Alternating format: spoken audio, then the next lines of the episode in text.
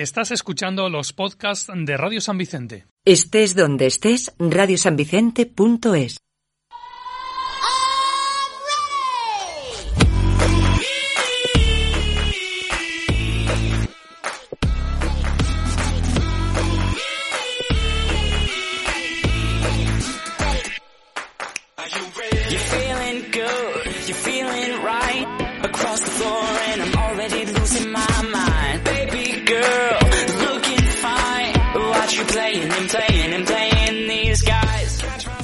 Hey, ¿cómo van esos cuerpos? Bienvenidos todos a Alumnes al Aula, el podcast de la Concejalía de Juventud de San Vicente del Raspech, en el que hablamos de todo menos de lo que tenemos que hablar. Yo soy Mateo, y aquí tengo a Nerea y a Noa. Solo podemos estar tres, pero fuera tenemos a Juanita y Alejandro. Oli. Hola. Antes de nada queremos dar las gracias a todas aquellas personas que estuvieron el mes pasado en el programa. A mis compañeros les encantó estar aquí y esperamos que a vosotros os gustara tanto como a ellos. Y bueno, hoy estamos un día más en Radio San Vicente y hoy vamos a hablar sobre los derechos de los niños, de los niños. Hemos hecho muchos debates sobre los derechos que creemos que tenemos. Este tema se eligió ya que gracias al programa anterior nos hicieron una entrevista sobre este tema y nuestro querido Selu nos propuso esta magnífica idea, cosa que nos encantó a todos y decidimos hablar de ello. Y la verdad es que no estábamos de acuerdo en ninguno de los derechos. No sabíamos ni la mitad de las cosas, la verdad. Pero bueno, ya que estamos aquí, veremos si vosotros sabíais algunos de los derechos de los niños que se supone que tenemos. Sí, aunque lo más seguro es que no sepáis ni papa de la mitad de las cosas y os quedéis con la boca abierta al igual que todos nosotros. Y dejando de haceros spoilers de lo que va a pasar a continuación en el programa, Queremos darle las gracias a Radio San Vicente una vez más por esta oportunidad de estar aquí y dejar que demos esta información a los que nos escuchan. Pero sobre todo las gracias a nuestros oyentes que están soportando nuestras tonterías y por escuchar nuestra apreciada información para entretenernos. Pero antes, chicas, ¿vosotras creéis que tenemos más derechos que obligaciones? No. cuando lo estudiamos vimos que teníamos teníamos bastantes derechos y nos mirábamos sabíamos sabíamos que no los no los conocíamos y nos sorprendimos y al final siempre llegamos a pensar que tenemos más obligaciones. Sí, a ver, yo sinceramente creo que tenemos más derechos que obligaciones, pero que realmente no conocemos todos los derechos que tenemos. La verdad es que cuando nos dijeron que teníamos esos derechos, todos nos quedamos con una cara y se lo en plan, sí, tenemos, tenéis estos derechos. Y al final muchos de esos derechos dijimos que están puestos ahí, pero la verdad es que o no se cumplen o están en las sociedades más desarrolladas y hay niños que no disponen de los mismos derechos que tenemos nosotros solo por el hecho de no tener la misma facilidad para, yo qué sé, la alimentación, la educación, la vestimenta. Exacto, porque no es lo mismo los derechos que tienen en un país menos desarrollado que, por ejemplo, en un país muy desarrollado. Tipo, porque si tú pones un colegio, por ejemplo, los privados que tienen que ir con uniformes, con no sé qué, no sé cuántos, pues hay en países que no pueden tener de eso. Al final entra en conflicto el hecho de que es muy complicado. Más adelante lo hablamos, que mm, es hay que nivelar el hecho de tener obligaciones y tener derechos porque es muy complicado tener todos los derechos que estudiamos, porque no los tenemos, o sea, no todos los niños los tienen. Claro. Mm, no sé. ¿Cuál sería la diferencia entre obligaciones y derechos? Pues me pillas un poco ¿No? A ver, a ver. A ¿Algo ver, una añadir? obligación es una cosa que tenemos que hacer porque, por ejemplo, hay obligaciones que tenemos que hacer. Por, ahora mismo se me viene a la cabeza eh, recoger tu habitación, porque es una cosa que tenemos que hacer, pero derechos es una cosa que nosotros tenemos. Es un derecho que nosotros tenemos el poder ir al instituto, eh, poder vestirnos. Esa es la diferencia, más o menos creo que me he explicado. Como que el derecho nos corresponde y la obligación nos la, nos la dan o la ganamos. Claro. Algo así. Por ejemplo, no es lo mismo eh, tener el derecho de salir a la calle y que, por ejemplo, yo qué sé, no te insulten, no te hagan no sé qué, que tengas la obligación de hacer los deberes. Hmm, entiendo.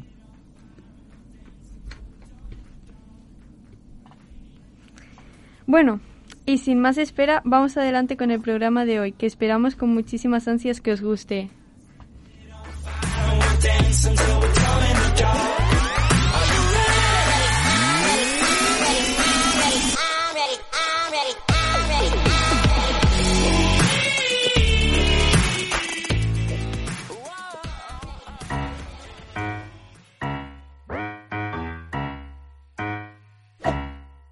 I get up, I get down, and I'm jumping around. And the rumpus and is so comfortable now.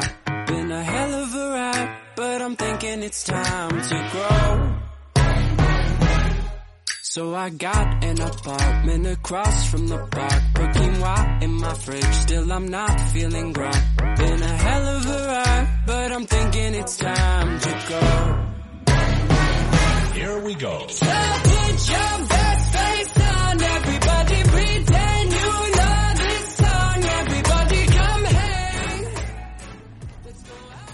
En primer lugar, tenemos que hablar de los centros educativos, colegios, institutos e incluso universidad.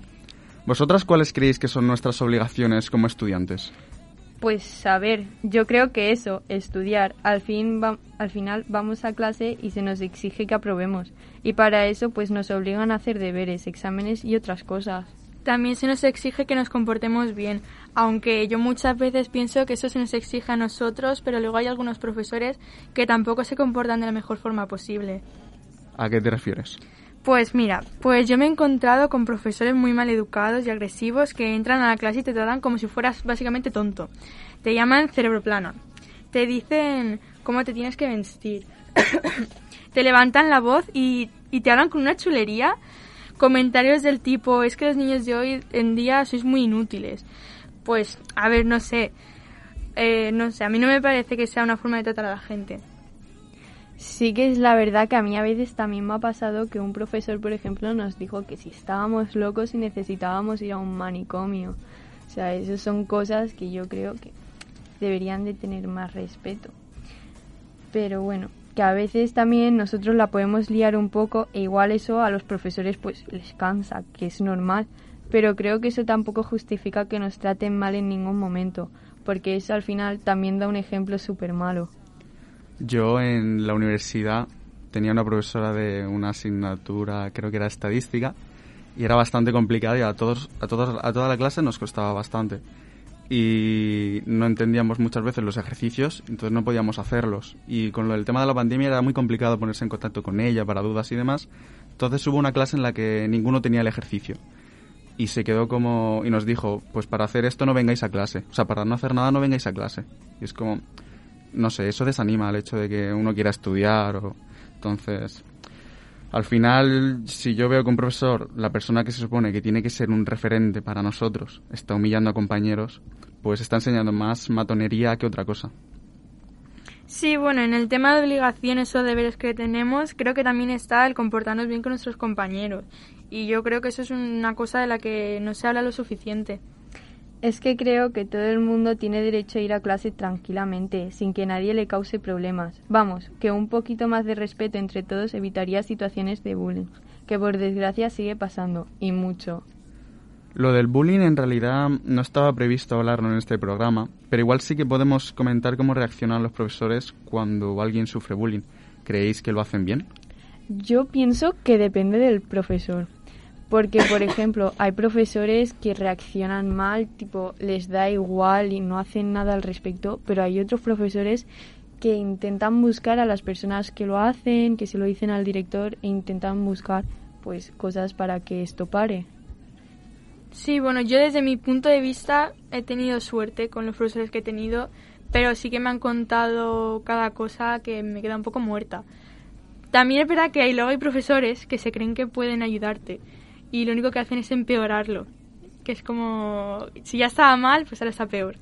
Pero bueno, al menos se intenta. Pero sí es eso, cada profesor es un mundo. Es tener, tener suerte y encontrar un, un profesor que, bueno, que se preocupe, que mm, no es por poner a los profesores de malos, pero está claro que hay algunos que sí tienen la preocupación de ayudar a, al estudiante que lo ve por los pasillos quizá un poco más decaído de lo normal y le pregunta y el que simplemente pasa pasa por al lado y no le dice nada.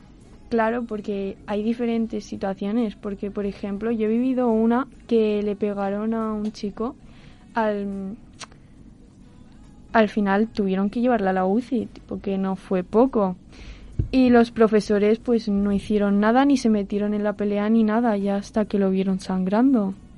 Y también he estado en otro caso que pues más de lo mismo, pero que por ejemplo los profesores sí que se metieron a ayudar y todo eso. O sea, es- depende del profesor y depende la situación. A veces los alumnos nos quejamos de que los profesores no entren, pero quizá si vosotras veis a dos compañeros que se están peleando, entráis. Yo, por ejemplo, tuve una... O sea, yo no, pero eh, vi, vi como eh, dos chavales del instituto empezaron a golpearse y se formó un corrillo al lado, porque eran de los mayores. De hecho, eran de primero o segundo de bachillerato y yo era más pequeño. Y se estaban peleando, y, pero en plan fuerte, y uno estaba en el suelo y lo estaba como arrastrando y se le notaba la espalda eh, con magulladuras y no y la verdad es que siem- siempre me quedé con tendría que haber entrado haberle dicho a mis compañeros que estábamos al lado aunque fuéramos más pequeños entre todos y haber intentado separar. Pero pero bueno. A ver, también es verdad, por ejemplo, a mí, de hecho, fue hace poco, nos hubo una pelea o algo y nos hablaron de que de que si veíamos alguna pelea que no nos metiéramos, que no hiciéramos corrillo tampoco, que no estuviéramos ahí viendo cómo se pegaban, pero que fuéramos a hablar con algún profesor y avisar. Claro, es que esa pregunta también es un poco Claro. Porque yo, por ejemplo, si alguien se pelea, depende de la persona. Porque, claro, tú ves a alguien que sabes que si por mucho que te metas, sabes que vas a ayudar, claro. Pero puedes acabar tú peor del que le estaban pegando. Y eso lo sabemos todos. bueno daños colaterales. Vosotras habéis conocido o habéis tenido algún momento así de bullying de que se metieran con vosotras o haber conocido a alguien Bueno, eh, bueno, no vamos a negar que sí, pero Eh, mejor dejarlo en el aire. sí, mejor vamos a dejarlo en el aire. Vale, vale, vale. Al final que una persona sufra acoso en clase le supone perder su derecho a recibir una educación en condiciones. Si tú no estás bien, no puedes aprender bien.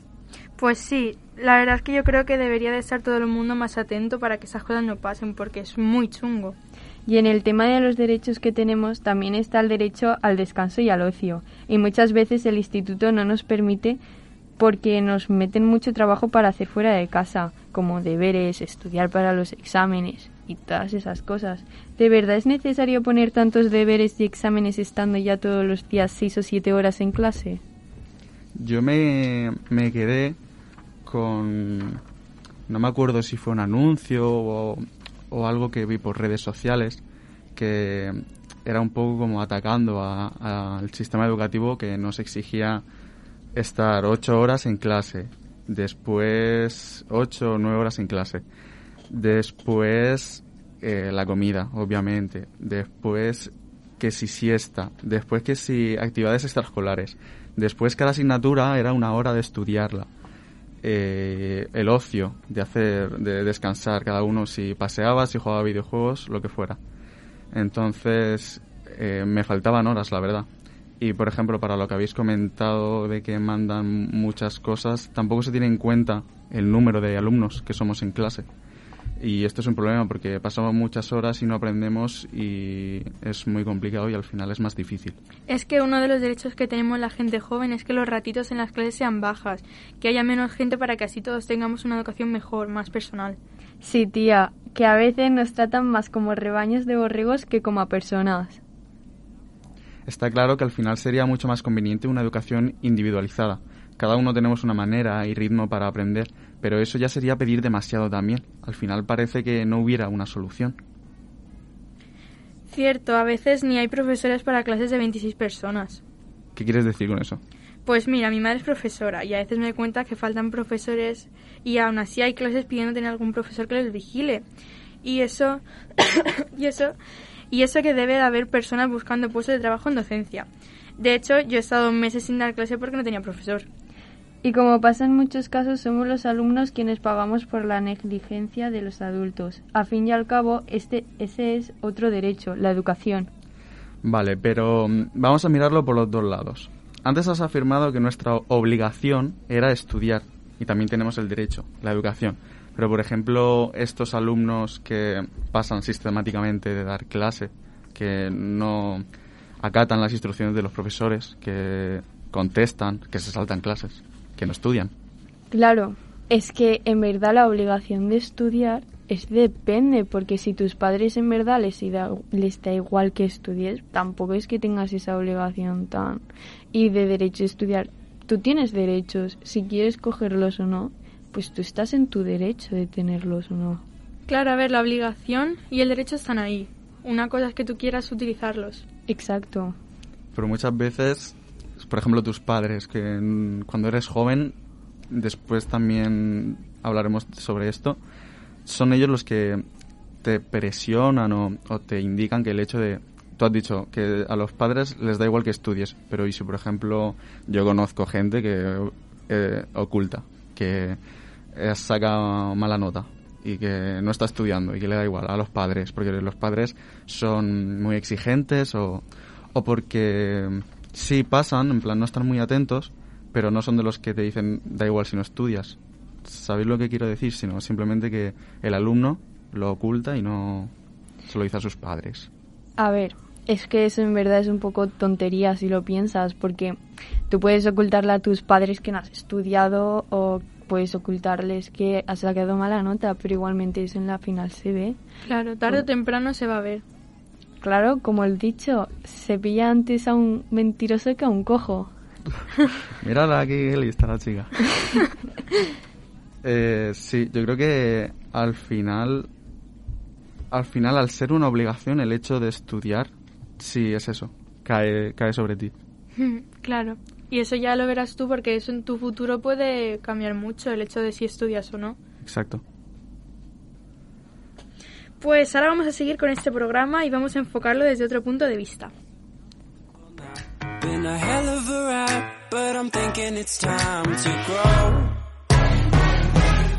So I got an apartment across from the park, put quinoa in my fridge, still I'm not feeling right. Been a hell of a ride, but I'm thinking it's time to go. Here we go. So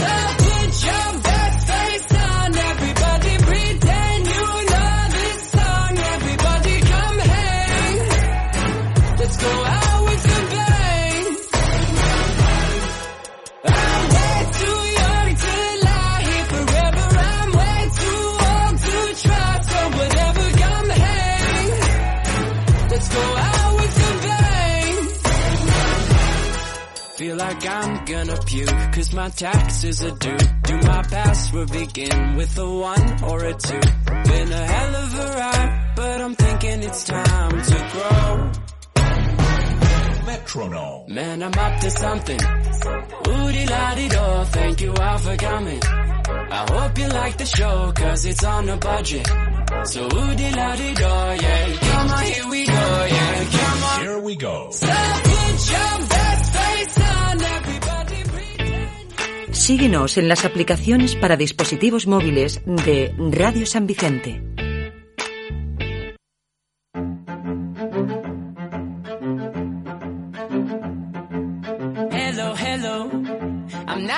Supposed to be. I hope that you're missing me.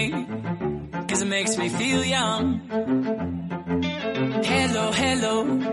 Last time that I saw your face was recess in second grade. And it made me feel young. Won't you help me sober up? Growing up, it made me numb. And I wanna feel something again.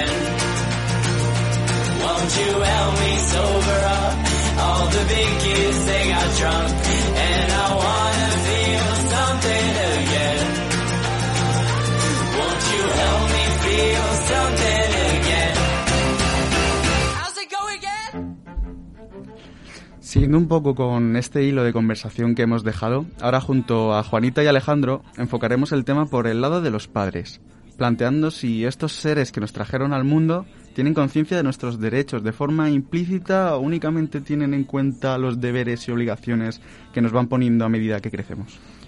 Eh, yo solo tengo deberes que hacer, ¿eh? Mis derechos no sé dónde me los he dejado. ¿Pero qué dices? Al final nuestras obligaciones son las que vamos adquiriendo por hacernos mayores.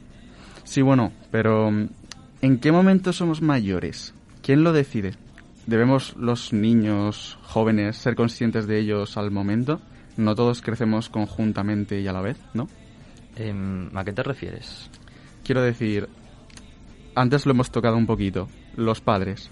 Eh, son ellos los que a la edad de ser pequeñitos nos deciden por nosotros, cómo nos peinamos, cómo nos vestimos, pero cada uno al crecer empieza a desarrollar una personalidad y decidir qué corte de pelo quieres hacerte, cómo vestirte, pero junto a ese crecimiento que un joven al final, la adolescencia, la edad más complicada, nos quejamos mucho de las obligaciones que nos ponen y al final hay gente que tiene más obligaciones, hay gente que tiene menos. Claro, es como soltarle las manos a los padres, entonces ya estamos como abiertos a la vida y es como un mundo nuevo y no no no tenemos tanto conciencia de nuestros derechos como obligaciones y nada más hacemos caso a lo que nos dicen nuestros padres. Eh, bueno, es cierto que nos queremos soltar de la mano, pero eso no quiere decir que al final nos soltemos, porque hay gente que sí que intenta ser más independiente, pero por otro lado, eh, muchos adolescentes no quieren terminar de soltarse de la mano de los padres porque no son seguros con ellos mismos y no quieren eh, abrirse al mundo real. Al final, yo creo que muchas veces, por ejemplo, en nuestro caso, que justamente este programa lo hemos tenido que terminar un poco sobre, sobre la marcha nosotros solos. Nos han dicho que nos han propuesto que podíamos desarrollarlo nosotros y nos dijeron, o queréis tener un, un profe que os acompañe un poquito. Y, y dijimos del profe, tanto que, que queremos ser independientes y demás y llega el momento que nos dan la libertad.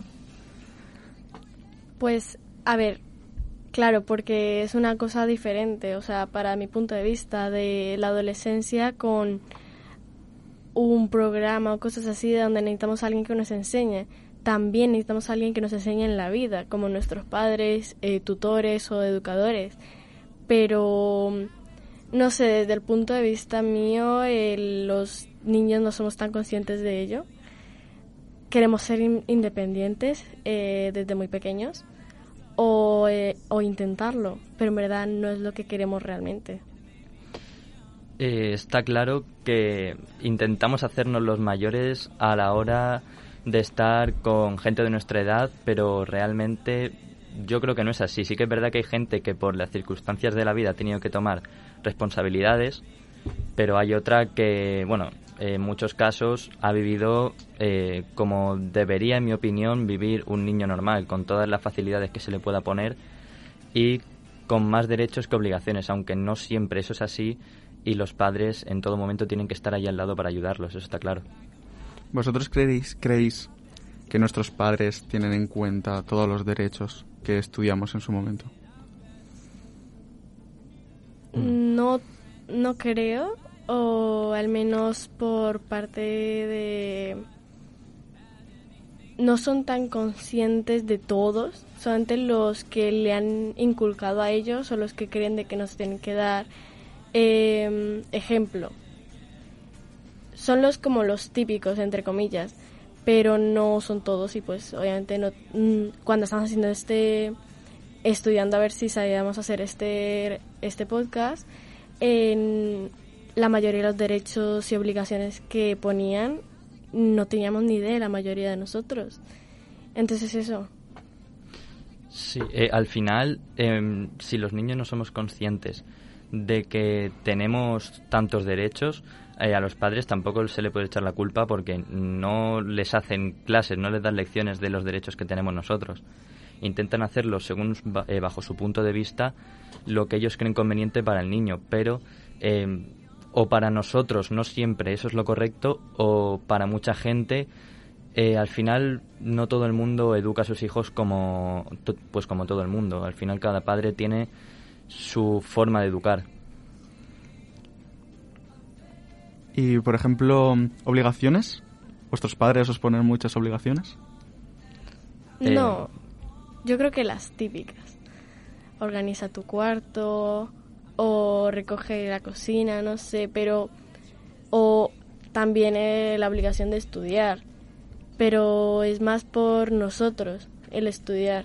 Es como plantear un futuro para nosotros. No es, no es como su obligación enseñárnoslo, pero nos intentan de pequeños, pero llega un punto donde pues dicen, eh, ya pues si tú no quieres estudiar, ya es tu problema.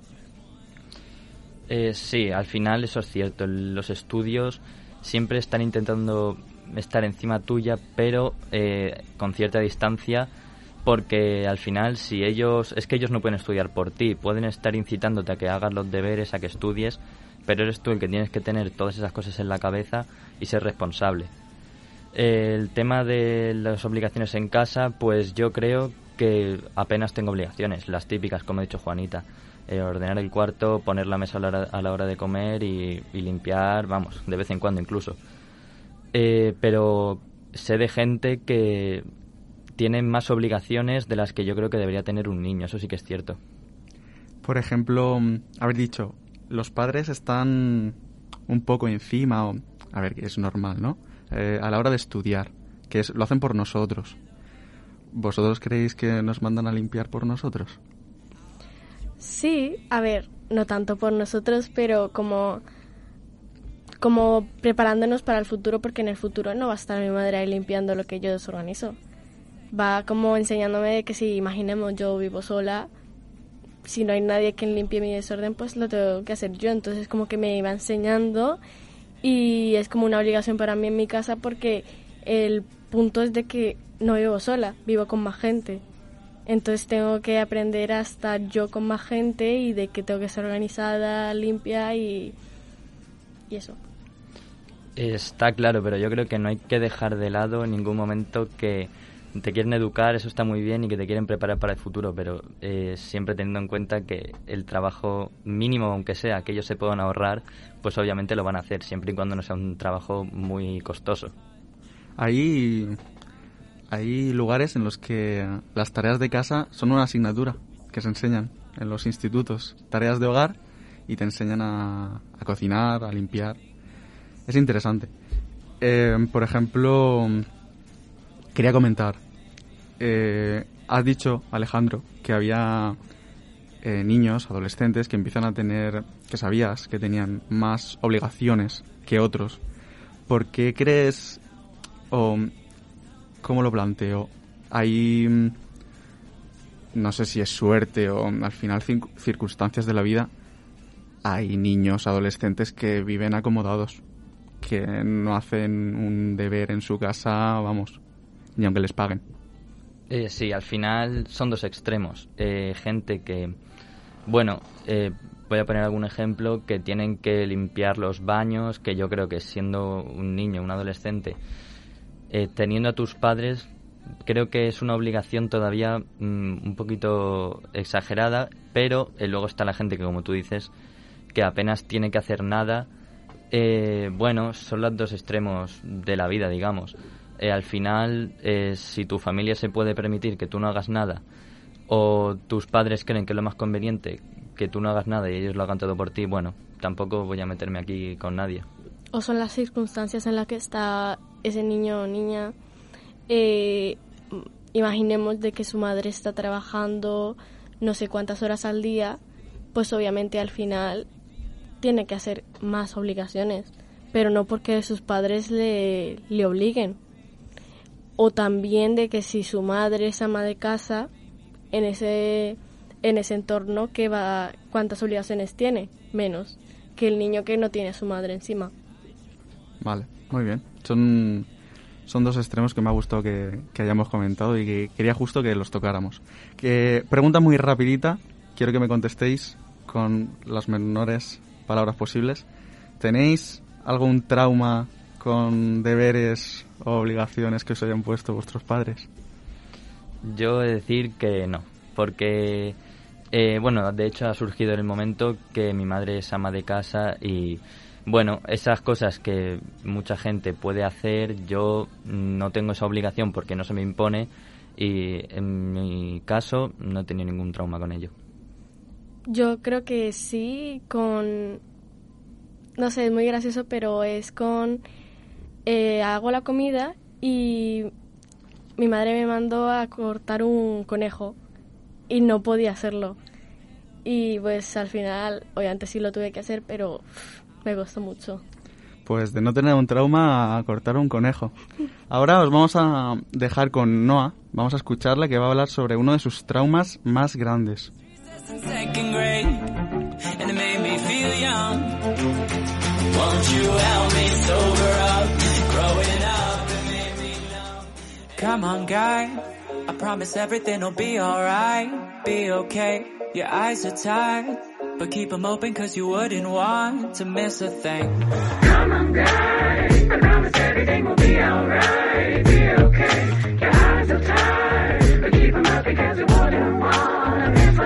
It's kind of funny how I paid for college when YouTube was an option. But then I would have had to spend my best years skipping ads and reading comments. And when the hell did advertisements get so good? They're like narcotics. So now I'm spending every penny I own. I should have allotted.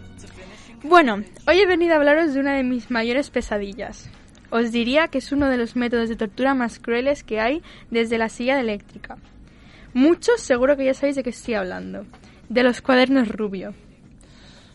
Madre mía, se me acaba de poner la piel de gallina.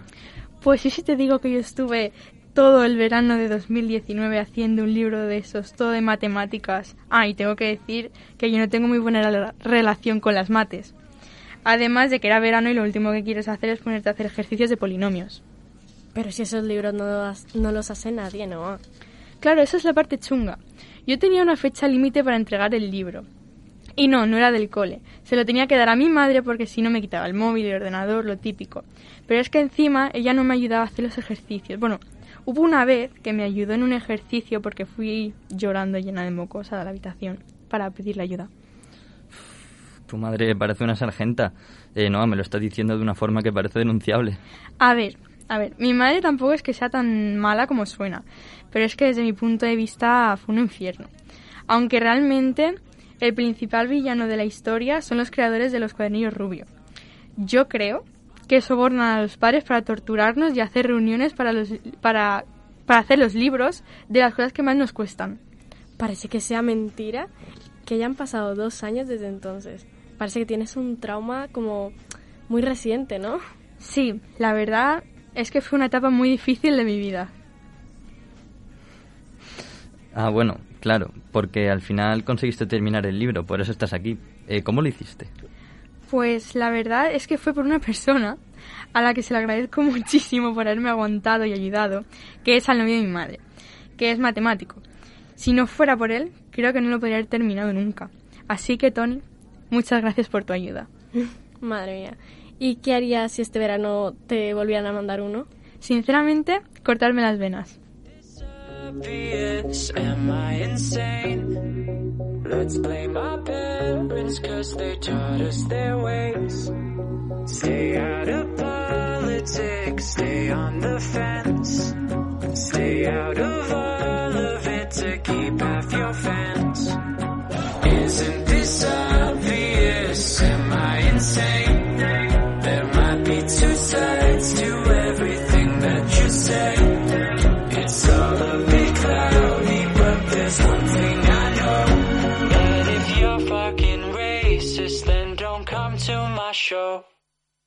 we have to do one more.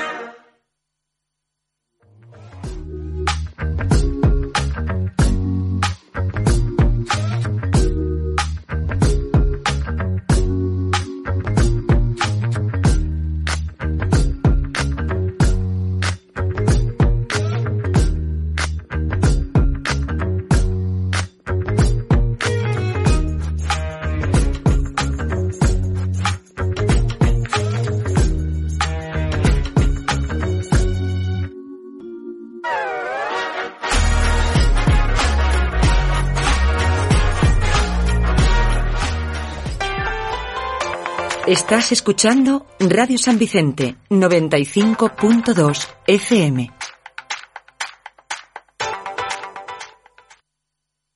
Used to keep it cool, used to be a fool, all about the bounce in my step. Watch it on the news, what you gonna do? I could hit refresh and forget. Used to keep it cool.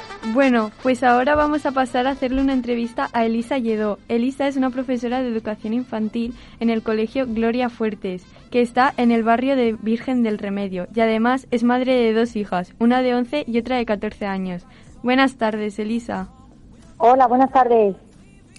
Además de ser una persona ideal con la que hablar el día de hoy sobre educación y sobre adolescencia, en 2020 Elisa realizó y publicó un cuento ilustrado.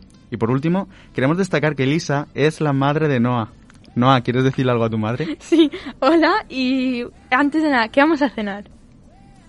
Pues la verdad es que creo que va a ser sorpresa. Estoy entre batido de verduras y algo a la plancha. Uh, ya verás que se lo hace mi quiero. hermana. Pero te quiero mucho. No lo sé, lo sé. Ahora, sin más pretextos y coñas apartes, vamos a con la entrevista. ¿Cuáles crees que son los derechos más importantes de los adolescentes? Pues sobre todo imagino que es pues, eh, no sé, el cuidado integral de, del niño, del, no sé, al final no deja de ser una persona y como tal no debe de ser diferente. Que aunque bueno, parece mentira, pero eso es algo relativamente nuevo. Hasta hace poco no era así. Pero bueno, el cuidado general, el integral del niño. ¿Y qué obligaciones crees que tienen o deberían tener? Pues yo creo que las obligaciones que deben tener van un poco acorde a los derechos. Mm, Igual que tú tienes el derecho a- al respeto, tienes que tener el deber de respetar. Eh, no violencia eh, y luego aportación tanto en- a nivel no solo social, sino familiar y escolar. En casa parece que eso está últimamente como muy abandonado, creo que hemos pasado de un extremo a otro. Pues en casa tienen que aportar eh, en, la organización de- del hogar, en la escuela tienen que esforzarse y dar unos resultados, igual que a nivel social, pues no pues tienen que aportar y, y estar acorde a las normas que hay para todos, adultos y niños. ¿Y qué crees que te pueden exigir tus hijas por ser su madre? El cuidado, cariño, respeto, eso como mínimo. Debería ser lo mínimo para cualquier niño. ¿Tus hijas tienen hora para llegar a su casa? No, hora fija tampoco, depende un poco de dónde vayan a estar o qué vayan a hacer, cuál sea el plan. No, no tengo un pensamiento rígido en cuanto a eso, no depende si está en casa de una amiga, pues y podemos alargarlo mucho más.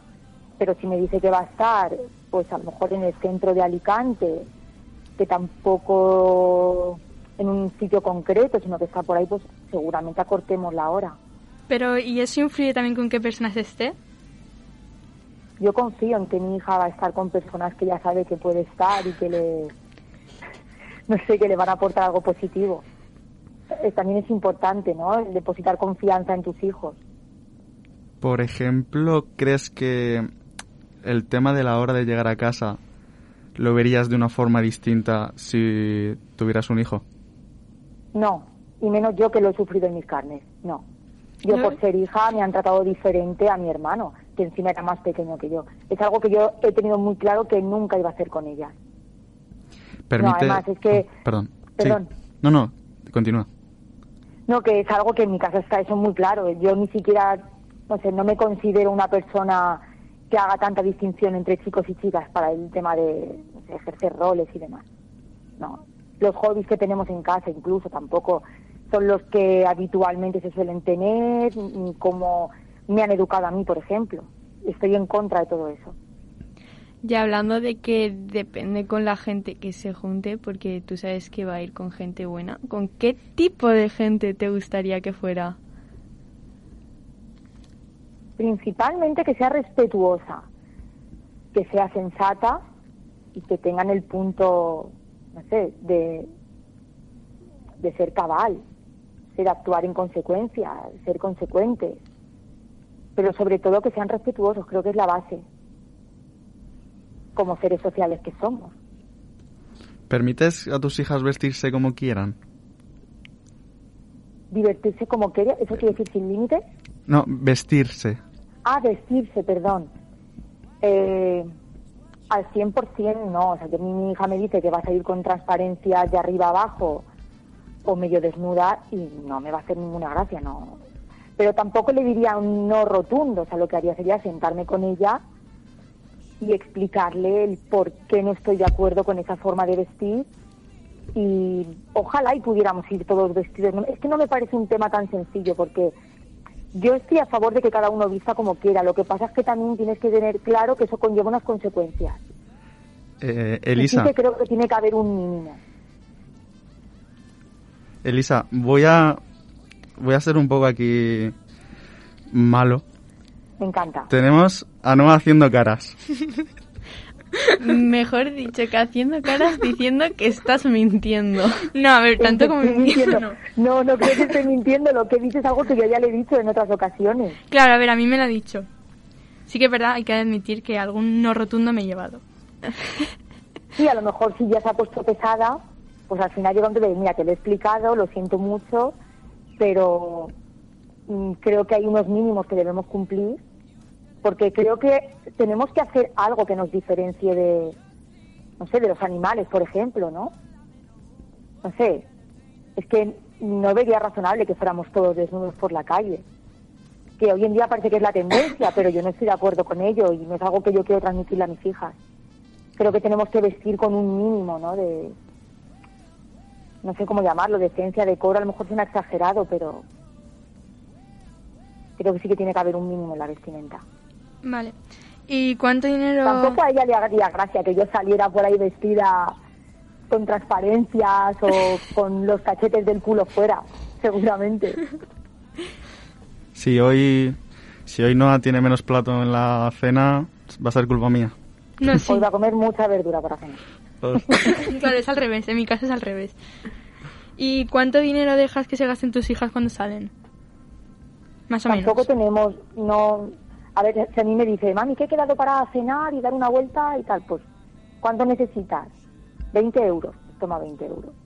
Que yo confío en el criterio de ellas. Nunca he visto yo que me intenten ni sacar más ni nada. Entonces yo confío y si me dicen, porque había otras veces que me ha dicho, no, no me hace falta dinero, que ya tengo o es que no voy a contener 5 euros por si acaso, me sobra, ya está. Entonces, también yo creo que esto depende, es un tema que depende mucho de la relación que se tenga con los hijos. Por Entonces ejemplo, yo confío. por ejemplo, ¿tú le, le das paga a tus hijas? No. No, no le doy paga, le doy lo que me van pidiendo y veo yo que es razonable y van necesitando. Como nunca han sido niñas de, pedir en exceso ni nada, ellas además lo entienden y yo creo que se administran muy bien y son coherentes.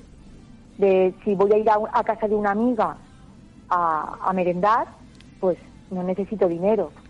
Si he quedado para tomar un helado, pues el helado me va a costar 2, 3 euros, pues dame 5 por si acaso.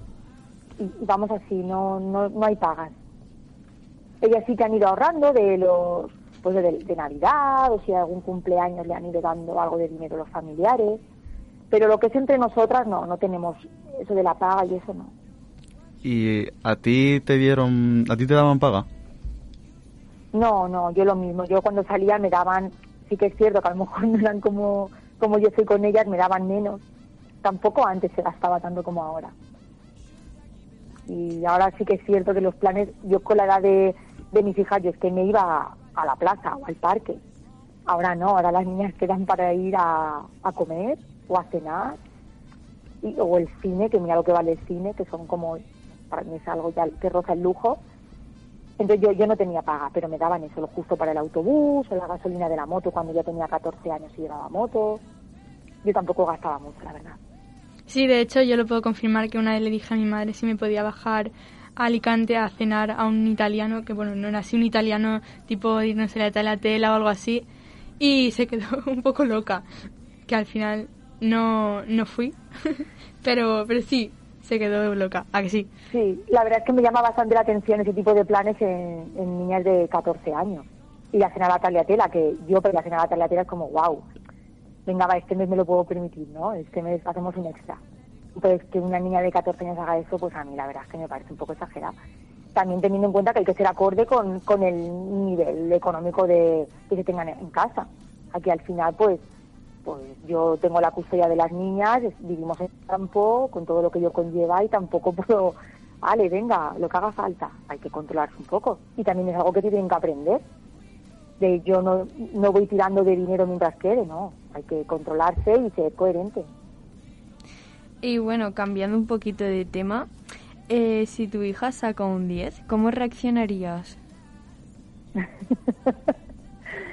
Pues me, me río porque en el en uno que reaccioné que, que, que ese fue como el más que más me, me llenó de orgullo y satisfacción fue con un examen de inglés que me acuerdo que, que le mandé un audio chillando felicitándole y una fiesta máxima que yo estaba en clase con los niños y todos los niños gritaban también saltaban de alegría pues eso depende no si saca un 10 a ver, siempre me voy a alegrar y siempre le voy a felicitar, pero si encima sé que es un 10 en algo que le ha costado, para mí eso es felicitación por todo lo alto, claro. Que no quiere decir que le vaya a hacer un regalo hipercaro, porque creo que no es necesario. Pero sí que ella vea que, o sea, que a mí me ha, me ha hecho sentir súper orgullosa y que valoro mucho su esfuerzo. Porque hoy en día pienso que es que se premia demasiado con cosas materiales. No sé si es por ahí la pregunta a lo que iba. Sí, eh, vale. Y por lo contrario, si suspende, Pues hablamos de qué ha pasado ahí. Las veces que ha suspendido hemos hablado de qué ha pasado ahí y, y hemos buscado alguna solución o hemos visto qué podíamos hacer para que no volviera a pasar. Pero no, no voy a... A ver, yo podría a lo mejor... No sé, podría tener una consecuencia negativa si yo veo que es por dejadez, de que no se lo ha tomado en serio, de qué ha pasado. Si yo veo que ya se está esforzando, pero es que se le ha atravesado y no ha podido y, y no ha sido por falta de interés, sino porque, no, porque, oye, pues no ha llegado y no pasa nada. Pues lo hemos hablado y, y no ha habido más. Eh, ¿Ayudas a tus hijas a estudiar? ¿Te involucras? Bueno, No. según, según con tu respuesta, pues con tus No. respuestas, habría pensado que sí. Razóname un No. poquito el no. Pues mira, esto es un tema que a mí me encanta porque yo veo muchas madres a mi alrededor que, bueno, hay una de ellas que es que esa me encanta, que su hija está ahora, bueno, hizo, hizo bachiller, hizo la prueba de selectividad y demás, y la madre todo con ella. O sea, llevaba desde infantil que había acostumbrado a su hija a estudiar con ella y si no la niña estaba todavía ya, o sea, estaba ya en bachiller y todavía necesitaba de su madre para estudiar. Una Y- cosa es que tengas una duda y vas a tu madre y le preguntas, mira, esto no lo entiendo, ¿me puedes ayudar? Que yo muchas veces les he dicho, tienes la tablet, tienes ordenador, tienes móvil, buscas en Google mil cosas, búscalo también, ¿no? Resuélvelo. Hoy en día tienes muchas herramientas a tu alrededor para resolver problemas. Y, es bueno aprender a hacer eso. Pero que yo me siente contigo todos los días a leerte yo el tema, a comprobar y venga, no. Creo que es muy importante que se responsabilicen y sean autónomos. Y una pregunta sobre uno de los temas que ha salido en el programa. ¿Con qué tipo de maldad hiciste lo de los cuadernillos rubio? ¿Cómo, perdón? ¿Los cuadernillos rubios? Sí, Me he perdido. a ver, ¿Alguna? te explico. Noah, en, en el anterior, tipo, Sección. sí, en la anterior sección, nos ha contado un trauma que tiene ella con los cuadernillos rubio, que tú le hiciste hacer cuadernillos rubio por vacaciones sobre sobre qué era, ¿no? De matemáticas, ¿te acuerdas que era...? Ah, vale, pero no era un cuadernillo rubio, era un cuaderno de repaso de matemáticas. No, pues por no había favor, tu- mintiendo. De verdad. No, además, rubios son de estos de los típicos de repasar puntitos y suelen ser más de ortografía y de, de vocabulario y tal. No, esto era un cuadernillo, bueno, de estos típicos de vacaciones que era de repaso de matemáticas, porque no llevaba suspendiendo matemáticas varios cursos, lo llevaba fatal, y es que no era un cuadernillo rubio, era un cuadernillo que era explicación de un tema, ejemplo de ejercicio y hacer el ejercicio. Claro, pero esos cuadernillos iban de cosas que yo no había dado. No sé si te acuerdas. Sí, por eso te dije que tenías todo el verano para ir buscando internet información, ir preguntando dudas, que además tenías a Tony también para preguntarle. Que se lo tenías agradecido. todo el verano. He hablado Claro. en la radio para agradecérselo. Luego se lo diremos. Pero mm, vamos, creo que además, porque lo de Noah también fue bastante dejadez en mi opinión ahí. Bueno, cambiando un poco de tema, eh, Ah. ¿cómo crees que influye la gente? eh, col- bueno, ¿cómo crees que influye en los adolescentes las personas con las que se junta? influye mucho, por eso la importancia de poder enseñar tanto a hijos como a alumnos la importancia de saber elegir a tus amistades, no todo vale. Puede ser duro, pero no todo vale. Y yo creo que tenemos que tener una mentalidad crítica, saber valorar y poder elegir, porque además si algo bueno tenemos, todo hoy en día, es el poder elegir la mayoría de las veces. Entonces, yo sí que creo que influye muchísimo. Pero claro, también depende mucho del carácter de ese niño, de cuánto se deje influenciar, de cuánto sea capaz de, diferenciar entre lo que le conviene y lo que no, de su autoestima, de lo que tenga en casa, del apoyo que tenga. Pero por supuesto que puede llegar a influirle mucho, mucho, claro que sí. Por desgracia.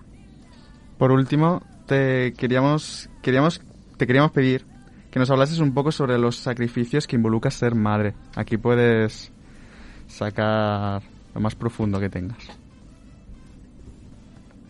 Bueno, a ver, yo creo que el ser humano por naturaleza es egoísta, ¿vale? Una vez que te quedas embarazada, más te vale dejar ese egoísmo aparte.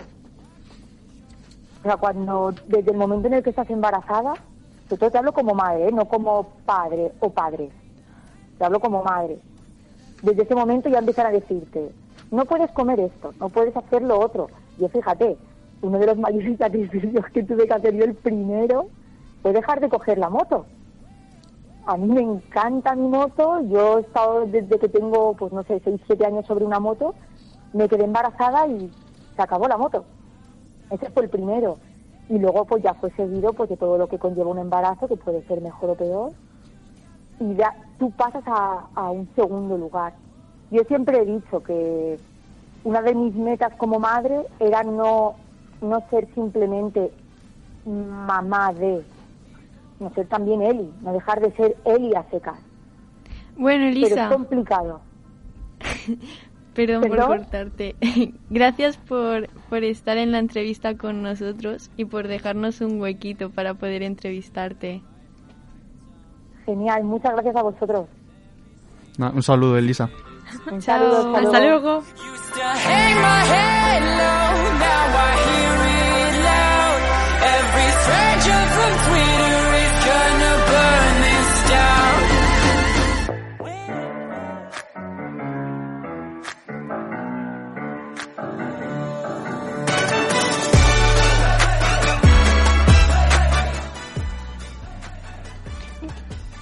Bueno, y ahora nos toca la parte que menos nos gusta a todos nosotros.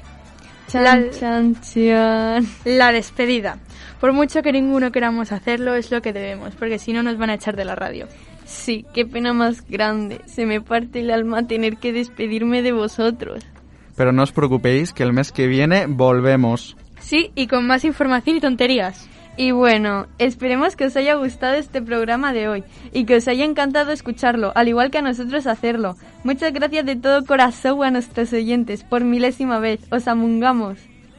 También dar las gracias a Radio San Vicente por darnos este huequecito en este lugar tan interesante y lleno de aventuras. Y bueno, también tenemos que dar las gracias a nuestro querido profesor Celu, que él no sabía que íbamos a hacer esto, pero como no teníamos que hablar de él en este programa. Por supuesto, teníamos que darle las gracias por ayudarnos a empezar todo esto y cómo hemos terminado. Mm, Y por aguantarnos también, importante. Nos ha dejado un poco como pollos sin cabeza. Estuvimos asustados en la clase del lunes solos, pero mm, él confiaba en nosotros, pudimos salir sobre la marcha y creo que ha quedado muy bien Y nada, que seguiremos con este proyecto que empezó él y esperemos que, que esté orgulloso de esto. Claro, la gente no sabrá por qué hacemos esto. Claro, es verdad. Pues vamos a informarles, ¿no?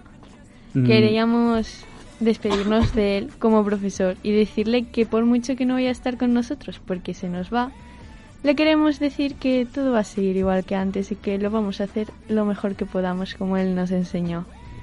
Claro, también hay que decir que no se va a poder librar de nosotros tan fácilmente, ¿eh? Y bueno, por último, deciros que os esperamos el mes que viene aquí en la Radio San Vicente con más problemas y tonterías que se nos pasen por los cabolos. Hasta la próxima. Adiós. You're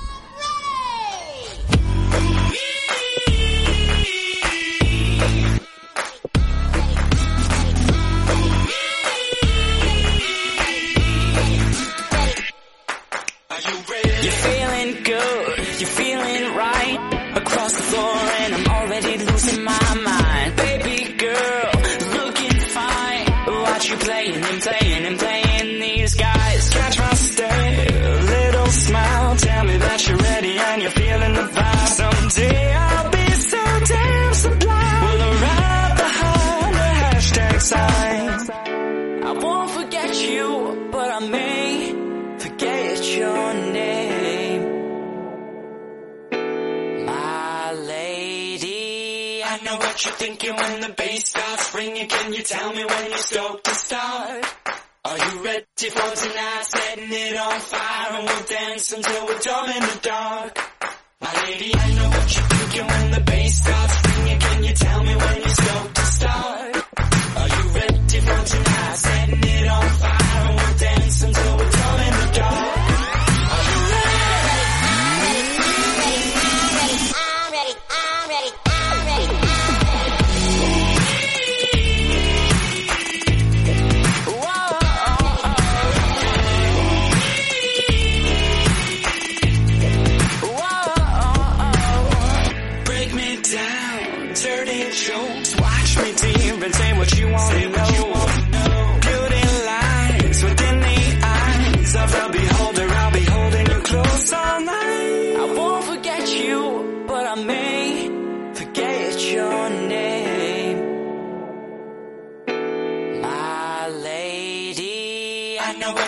what when the bass starts ringing. Can you tell me when you're stoked to start?